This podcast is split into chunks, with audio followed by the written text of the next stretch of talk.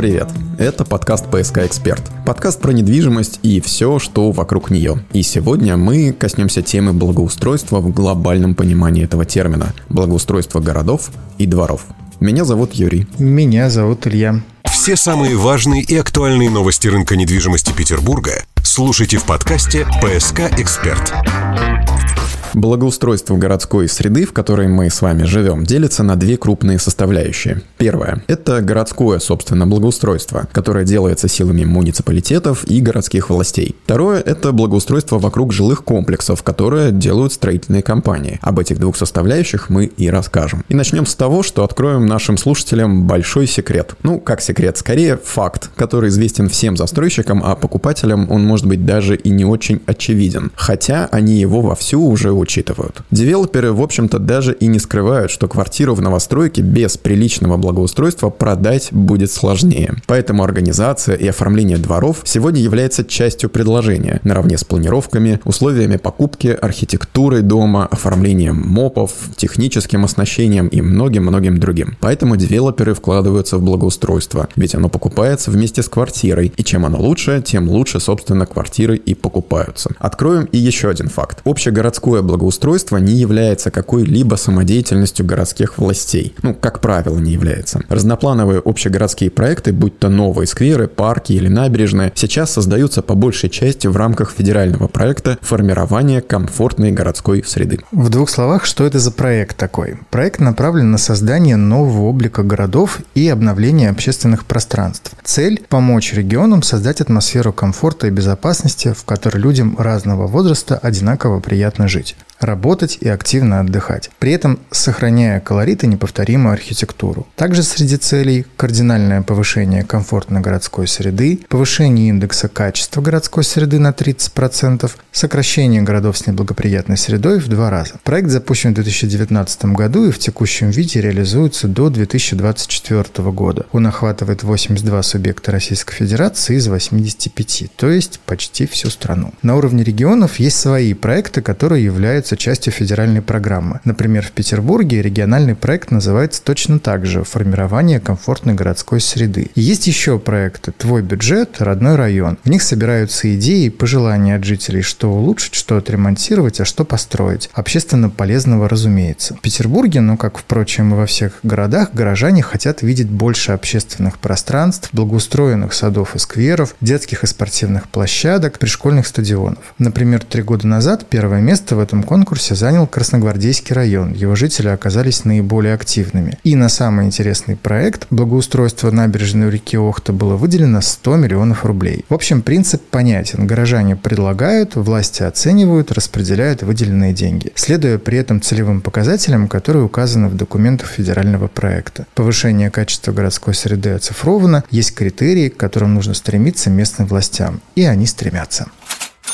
Но ключевое в этой федеральной и входящих в нее региональных программах даже не то, что жители могут предлагать идеи. На примере Петербурга главное то, что город переходит от локального проектирования к комплексным ландшафтно-градостроительным решениям. То есть город рассматривается как единая среда, а не как набор локальных улучшений. В Петербурге примером может служить благоустройство набережных рек Охты, Акервиль и Карповки с участием жителей. На набережных рек Охты и Акервиль созданы общественные пространство. На набережной реки Карповки, с учетом мнений жителей, тоже создано новое общественное пространство. Оно получило неплохие оценки горожан, урбанистов и специалистов в области ландшафтного дизайна. Но это еще не все. В этом, в 2023 году, работы на набережной Карповки продолжаются. В рамках пятого уже этапа идет благоустройство участка набережной от Карповского до Барочного моста по четной стороне. Есть и другие примеры. Например, на территории парка «Зима-лето» совместно с муниципальным образованием поселка Металлост Строй создан прибрежно-водный сад с сохранением природной составляющей. Кстати, в это же направление входят проекты по художественной подсветке архитектурных ансамблей и комплексному благоустройству улиц центральных районов. В общем, принцип понятен. Город как единая, комфортная и красивая среда. Создание общественных пространств, надо сказать, дело непростое. Перед началом проектирования необходимо детально изучить то, что ландшафтные архитекторы называют антропологией места. То есть понять, какой тип людей и куда ходят, каковы основные маршруты и точки их притяжения, каковы сценарии использования парка или сквера как летом, так и зимой. Бывает и так, например, что сделали красивую набережную, но она по каким-то причинам спросом не пользуется, а оказывается дорога к ней идет через темный парк, через который просто ходить страшно.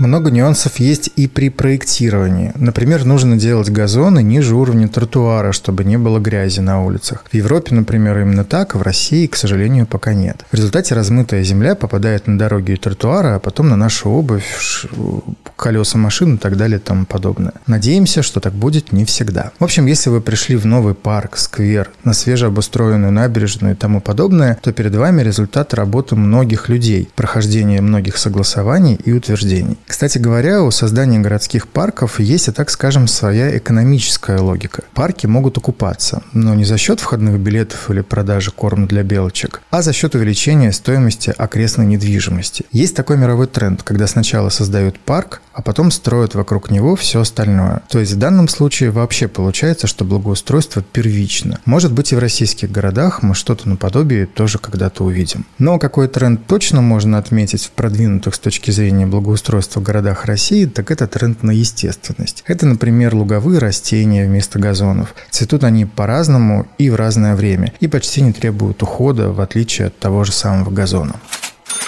Идем дальше. Как сказали в начале, есть два вида благоустройства. Городское и внутри жилых комплексов. Но есть и промежуточный вариант – соучаствующее проектирование. Например, строительная компания возводит дома рядом с водой и благоустраивает набережную. Или делает новый сквер. Или же кардинально реновирует старый, уже бывший ранее на этом месте. Процессы это непростые. Нужно учесть не только пешеходные потоки и нормы проектирования хотя бы тех же дорожек, но и, например, эксплуатационную составляющую. Если объект благоустроен устройство передается городу, то и город будет отвечать за его сохранность дальше. Эксплуатационные организации должны быть в состоянии ремонтировать вверенные им объекты. То есть элементарно взять и поставить причудливые фонари застройщик вряд ли сможет. У городских служб должны быть хотя бы подходящие инструменты и компетенции, чтобы все это, если что, ремонтировать и обслуживать. И тогда город готов брать элементы благоустройства на баланс. Поэтому на этапе проектирования требуется пройти огромное количество согласований, рассмотрений, обращений и выдач положительных заключений. Без бюрократии бюрократической составляющей здесь, увы, не получится. Но подобные проекты в городах все же появляются. А еще Петербург это город ветров. Причем хоть на окраинах с полями по ту сторону, хоть на набережных с открытыми участками воды. Фирменная петербургская напористая свежесть запросто может разнести красивые сооружения, будь то детские площадки или зеленые насаждения. Поэтому в таких проектах учитывается и ветровая нагрузка. Что касается основной проблемы крупных российских городов, которую решают и девелоперы, и по мере возможности местные власти, так это дефицит зеленых зон. Где-то меньше, где-то больше. В Петербурге ситуация очень неравномерная. Есть как весьма зеленые районы с большими парками, так и районы, особенно дореволюционной застройки, где скверик 30 на 30 метров уже почитается за счастье. Теперь перейдем к благоустройству вокруг нового строительства. Приглядитесь к городской застройке разных эпох. Например, дореволюционная. Увы, не вся она прекрасна прекрасное. И вполне себе было в те годы массовое строительство, которое, как правило, не оставляло места зеленым зонам, не говоря уже о каких-то там общественных пространствах. Советская застройка, как сталинки, так и более поздние типовые панельные дома, выглядят куда более продуманно с точки зрения наличия зелени, скверов и дворов. Конечно, если взглянуть на кинохронику прошлого века, то там видно, что изначально это были чистые гигантские поля, в которых просто ставились дома. Но время шло, и высаженные деревья становились все больше, и сегодня вполне привычная картина, когда когда советская панелька уже ниже деревьев и буквально утопает в зелени. Постсоветская застройка, по большому счету, делалась по тем же принципам, когда что-то вырастет. Однако особенного внимания этим зонам к благоустройству дворов никто особо и не уделял.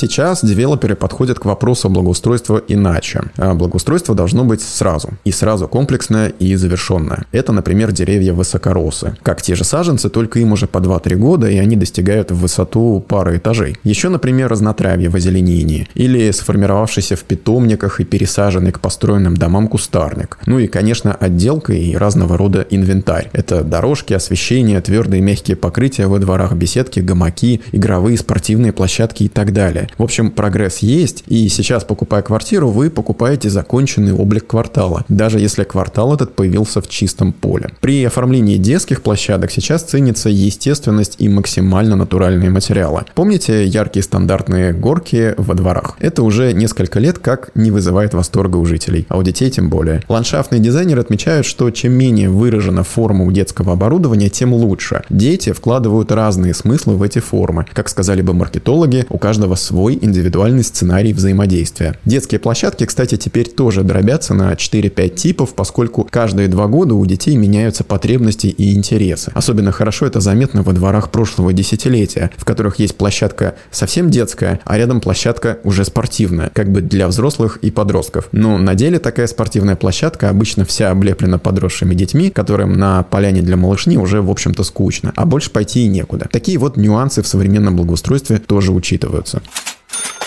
В прошлых выпусках мы подробно рассказывали про проекты благоустройства группы компании ПСК, как эксклюзивная ландшафтная, так и общеквартальная. Послушайте эти выпуски, и с теми примерами у вас сложится полноценное представление, как реализуется благое устройство в современной жилой застройке. Это был подкаст «ПСК Эксперт». Слушайте нас в Яндекс Музыке, во Вконтакте, на YouTube и в телеграм-канале группы компании ПСК. Всем пока. Хорошей недели. ПСК «Эксперт» – экспертный подкаст о рынке недвижимости Петербурга.